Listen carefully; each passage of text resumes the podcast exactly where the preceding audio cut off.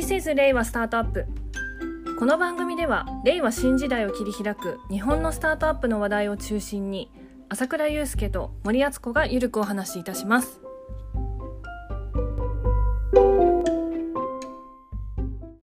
皆さんこんにちはニュースピックスタートアップの森ですはい、こんにちは。シニフィアンの朝倉です。どうすか、最近は？これしか言ってないけどね、俺。最近どうすか？って言ってるけど会いましたよね？おとといだっけ？あったね、あったあった。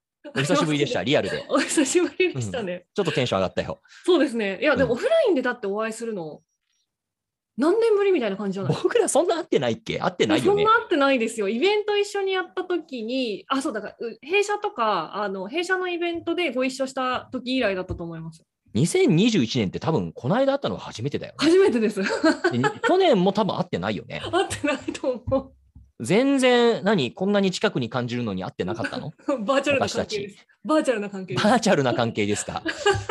いいのか悪いのか分かんないいいのか。悪いのか分かんないんですけれども、はいそうなんですよね。この間ね、あの、コレド室町テラスで、はいあの偶然お会いしてまして、、ばったりっつうのかな。本当にばったりで、あのうんうん何してたかっていうと、うん Beyond Next Ventures さんがやられている BRAVE Demo Day の2021に、はいえー、と参加をしてました。はい、はい、ではい。朝倉さんは審査員そうですね。参加されていて、イベントがあってね。はい、私はあの一応メディアという形でご招待いただいたんですけれども、うんうん。あのね、席がね斜め後ろだったんですよね。そう、斜め後ろでなんか、うわ、なんか背後取られてる気持ち悪いって思いながらやってましたよ。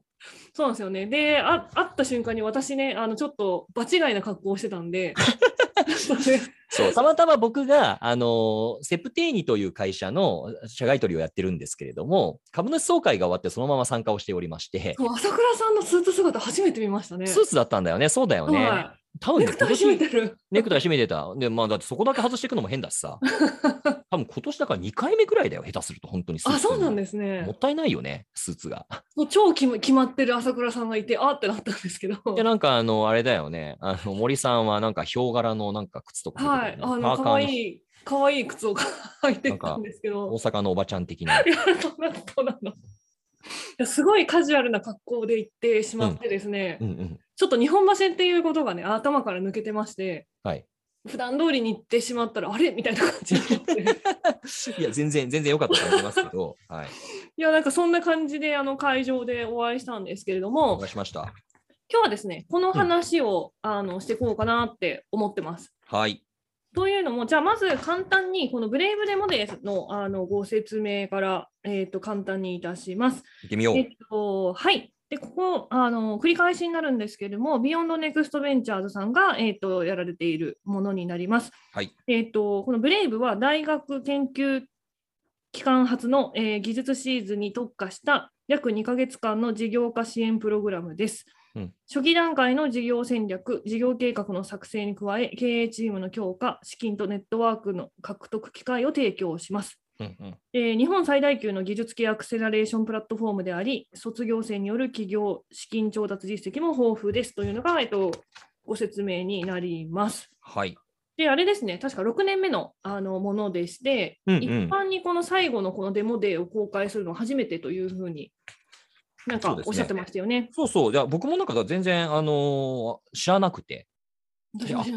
で、まあ、聞いたら、まあ、今まではあの公表してなかったんですよって言われて、あ、うんうんそうなんだと。だから、まあ、ずっと今までは本当クローズドで、その参加なさった方々だけの、なんかある種、発表会というか、いう立ち位置でやってたんでしょうね。で、今回それを一般の方にも一部開放していて、まあ、プレスの方もね、ニュースピックスさんとかもいらしてたということですね。はい。でですね、この審査員が、えっと6名いらっしゃって、そのうちの1名が朝倉さん。はい。で、審査の結果、えっ、と、最優秀賞、優秀賞、準優勝っていうのが選ばれると。で、あとはあのパートナー企業さんからの特別賞ももらえると。うんうん。で、登壇チームは全部で8社うんありまして、はい結構面白いあの会社さんが多かったなと思っているんですが、面白かった。うん。はい、これ結果言っていいのかな？いいいいんですよね、もう。いいんじゃない？ダメなのかな、はいでまあ別に公開してんだもんね。はい、えっ、と、最優秀賞を、えっ、と、獲得したのが株式会社フクロウさんですね。はい。で、えっ、と、優秀賞が、えっ、と、あれ？トーウィングさん。うんうんうん株式会社トーイングさん。土ね。うんはい。で、準優勝が、えっ、と、デリスペクトさんうんうんうんという形で、えっ、と、フクロウさんとデリスペクトさんは医療系の、ははいい、あのご提案をしているところで、うんうん。えっ、と、トーイングさんは土壌ですね、アグリテックの,、うん。の会社さんでした。うんうん。アグリなのかな？まあアグリなのか。ア。グリなのかな？そうね。ん。うんうん。でこう結構印象的だったのが、まあ、こういうデモデーなんであの参加こう登壇チームはどういうことをしてるかっていうと3分でしたよね。うんうん3分で、えー、と自分のところのこうアピールをして、うんうんでその後に、えー、と審査員からの質疑応答でっていう形でテンポよく進むという感じなんですけれどももうちょっと長かったんじゃないかな。もうちょっと長かったでした6分ぐらいピッチあったんじゃないかな。それに対して5分とかだったんじゃなかったっけ？あ不情報かもしれません。ちょっと後で確認します。はいはい。まあまあけど、まあそんな感じよ。よはいよく、よくあるというか、まあまあフォーマットですね。で、私がですね、これ気になったのがですね、はいまあ、限られた、こんな数分でですよ。うんうん。数分の中で、えーとうんこうアピールして審査されてしまうっていうところ、はい。で審査の人ってどういうところで見ているのかっていうのは気になります。うんなるほどね。いい視点ですね。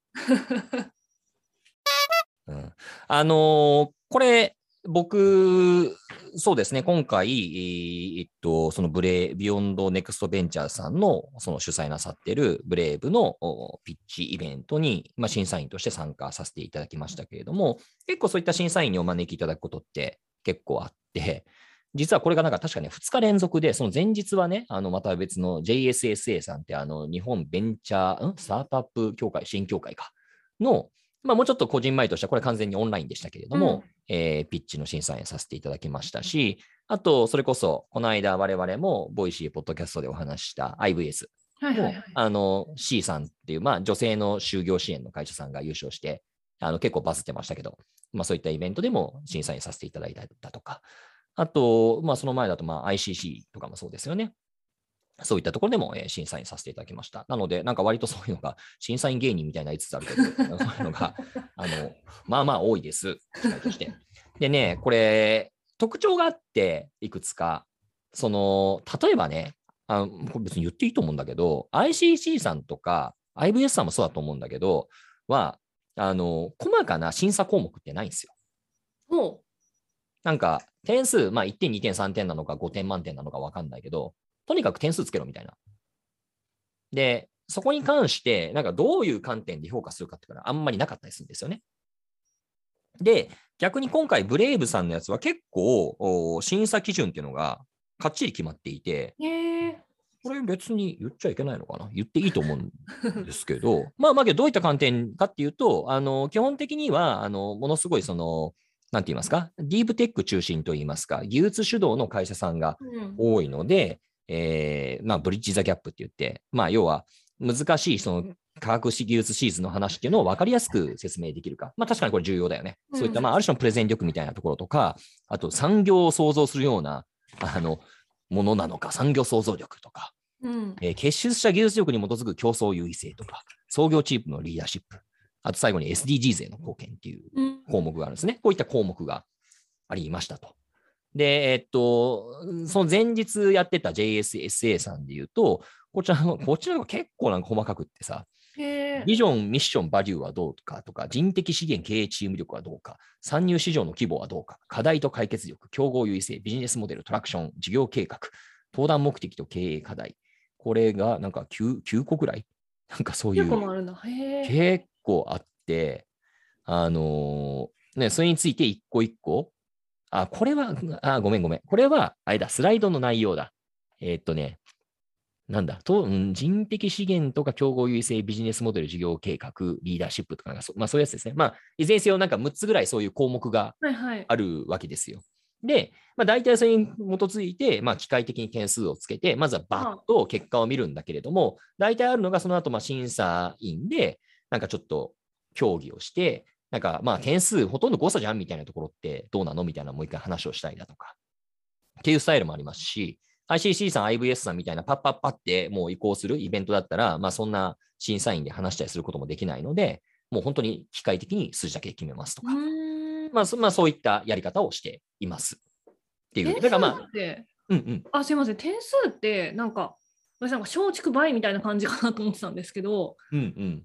なんか、あだから結構、だから人によって傾向が違ってさ、だからそれこそちょうどこの間 M1 やってましたけど、はいはい。ね点数辛くつける人と甘くつける人とかいるじゃなんか振れ幅あえてめちゃくちゃつけてくる人とかはい。いるじゃないですか。はいあん。な感じで多分特徴出ると思うし、まあ、ほっといたら真ん中ばっかつけちゃうじゃないはいはいはい。だからそれ、を、なんかまあ、意識してやっぱり僕もね、なるべくばらけさせなきゃなとか、あえてここはなんか3点満点だったら、あえて1点つけるとか、あえて3点つけるとかっていうメリハリをつけなきゃなとか思いながら、で、実際そんなに違うのかよっていうと、そうでもないと思うんだけど、うんまあ、審査のための点数付けを意識したりすることはありますよね。なるほど。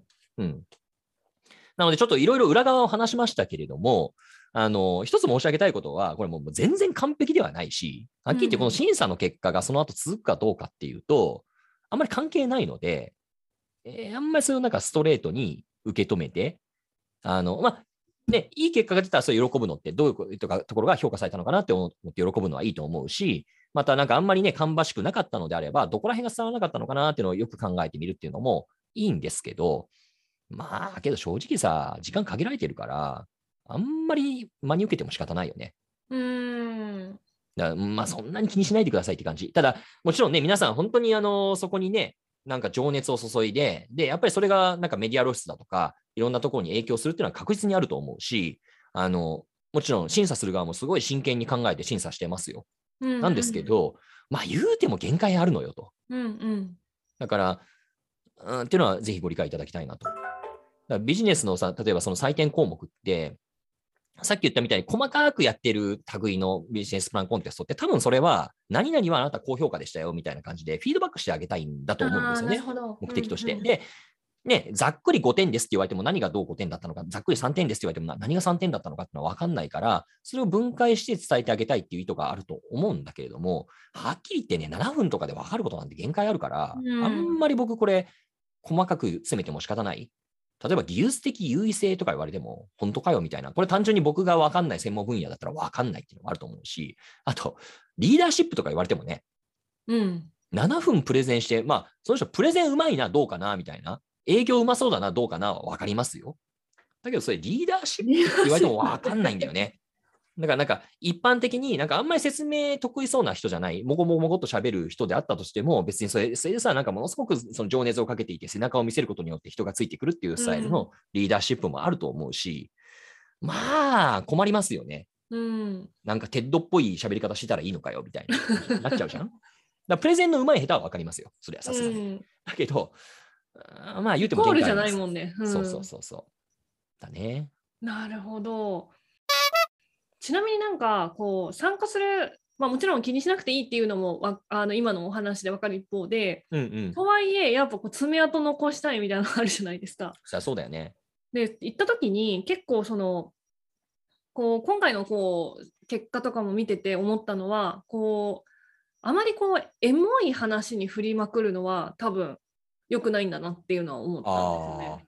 ー、なるほどね。そう抽象的でエモい話そのなんだろう創業者のこうパッションが伝わるようなエピソードっていうのはあの、うんうんうんなんでなんかあなたがやるのかっていうところの理由付けには必要だと思ってるんですけど、うん。その後のこう中長期的なこうふわふわしたビジョンを語れるよりもこう現実的なこう攻め方とか戦略みたいなところを示していく人の方が、えーとまあ、伝わりやすいっていう意味で、えー、とこう評価されやすいのかなっていうような感じた点なんですけど。ああ、なるほどね。うんなんか実体験に基づいたエモさみたいなのっていうのは結構響いたりしますよね。うんうんうん、要は、その課題に対するペインを、まあ、誰よりもかどうかは分からないねけれども、ものすごく感じているのは自分で、自分自身で、それを解決するためにこういったことをやろうと思いましたっていうのって、まあ、やっぱり感情に訴えてくるものというのと、うんこの人が自身がものすごくその課題っていうものに対して造詣が深いんだよね、みたいなことは伝わってくる。で逆に言うと、まあそういった手法っていうのを理解して、完全にそういうふうセルフブランディングしてる人いるなーって思いながら見てたりもします。うんうんうんうんでなんだろうな、めちゃめちゃそのフューチャリスティックなビジョナリーなことを言って、結果、けどやることそれかよみたいなガクッと感のギャップって結構あって、まあそれこそ TEDっぽいすげえさ、ビジョナリーなことバーンって言った後、で、ソリューションというかやる事業内容はこれです。え、めちゃめちゃそんな足元のやつなの？みたいな。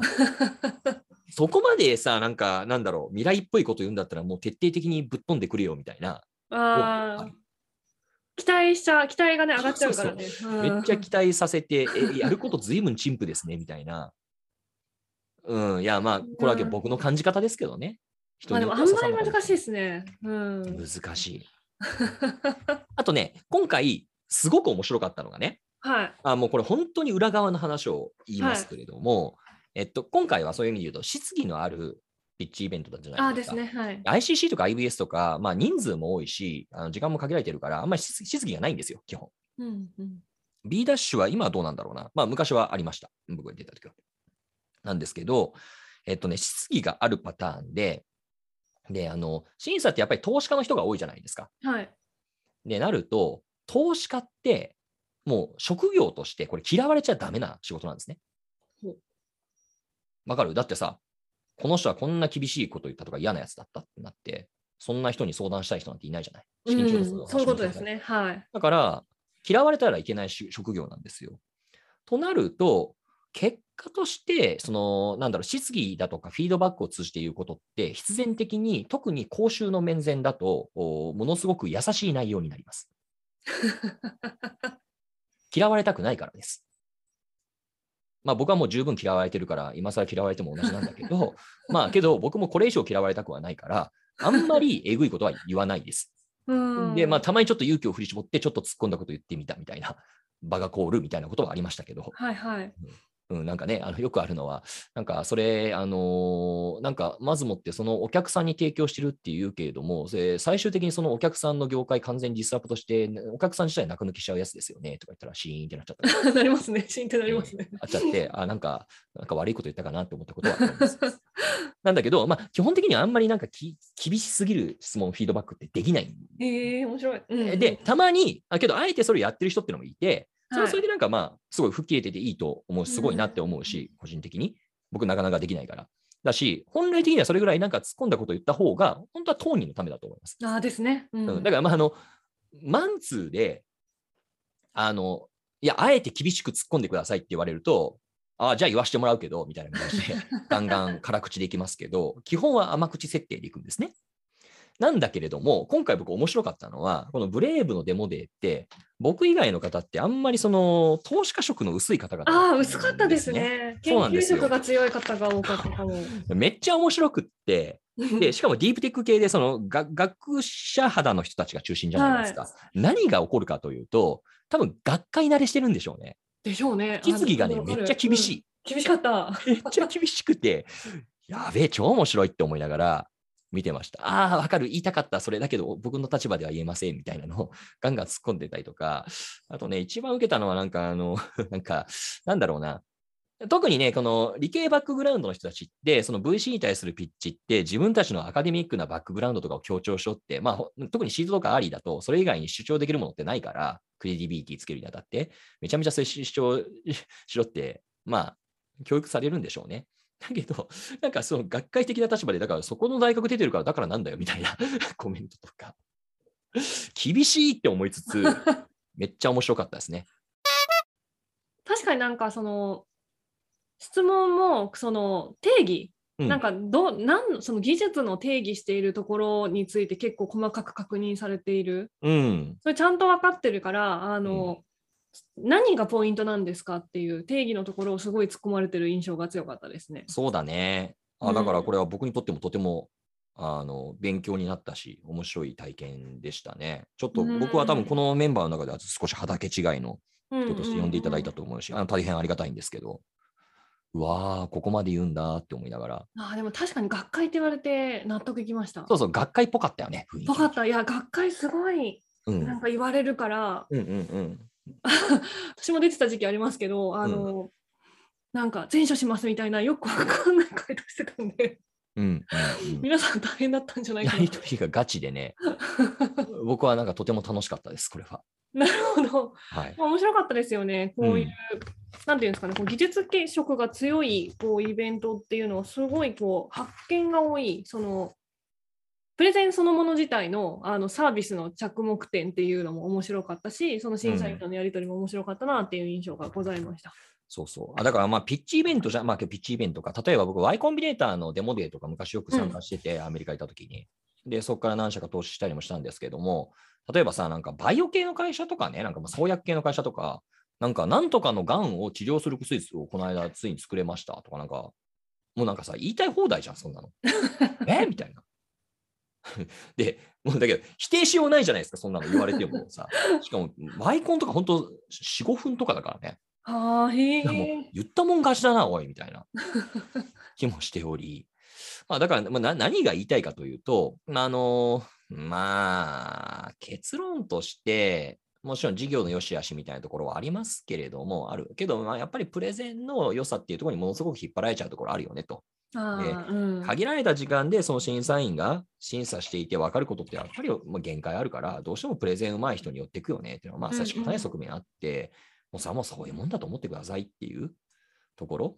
で、まあ一方でなんか、じゃあそこ優勝してからなんかそのまま本当にうまく伸びるのかっていうと、まあもちろんね、それで結果うまくいく会社さんもあるけれども、必ずしもそうじゃないんだから、あんまり気落ちなさらずっていうことですかね、言えることは。あとは、まああれか、あの、まあ、失期が起こったとしても、そんなに厳しいのってなかなか普通、投資家から出ないから、本当に聞きたいんだったら個別でめちゃめちゃ辛口って言ってくださいっていうふうにああ、確かに本音をね。うん。言った方がいいと思います。そうですね。それは今日結構学びでした。うん、僕、昔、それで言うと、あの、インキュベートファンドさんがインキュベートキャンプっていうのをやっていて、2014年かな、まだミクシーだった時に、審査員側で参加したことがあってですね。はい。で、その時は出てたバッチの中で、ゆ唯一僕だけ票を入れたのがですね、えー今のファブリック東京さんでしたね。ええで他の人が入れてなくて、あれ、俺の目が節穴なのかなっていうふうに思ってたんですけど、結果けどね、すごい頑張ってらして、うん。ねよかったなと思ってます。と、面白いですね。うん。まあ、ピッチイベントで初めて見て、ああ、これは面白いって思うことって結構やっぱりありますよ。やっぱりうん僕の中だと、やっぱり今一番近いところだと、やっぱりスマート HR。うんうんうん。あれ2016年だっけ、17年だっけ？なんか審査員した時に出てきていて、で、でちょうどその当時って、あの、ね、AI とか機械によって人間が代替されるっていう議論があった時で、で、されるとしたらなんかよりホワイトカラーよりのバックオフィス業務なんだろうなって思った時にピタッとできたから、自分の中でストンとストーリー落ちたし、で、絶対これは面白いんじゃないかなと思ってたら、まあ、その後ご縁もあって、ご出資させていただいたりだとか、まあそういった縁にも発展しているので、まあやっぱり貴重な機会ですよね。うん。確かにこう絵を作るって意味ではいい機会だなって思うので、うん。あれですね、こう参加者の方は、まあ、あのもちろん審査のあのうん。良し悪しっていうのには、多分一喜一憂あるかと思いますけれども、長期的に見て、うん。まあ、ご縁の機会の一つというふうに捉えて、前向きにやっていただければと。森さん、本当なんかうまくまとめるの下手だはね。い、下手なんです。はい。いいよ。頑張ろうと。はい、あの、はい私も一喜一憂せずに精進してまいりますので、はい。頑張っていきましょ ご指導ご鞭達のほどよろしくお願いしう。ます。頑張っていきましょはい、皆さんではでは、う。はーい。良いお年を。え私は。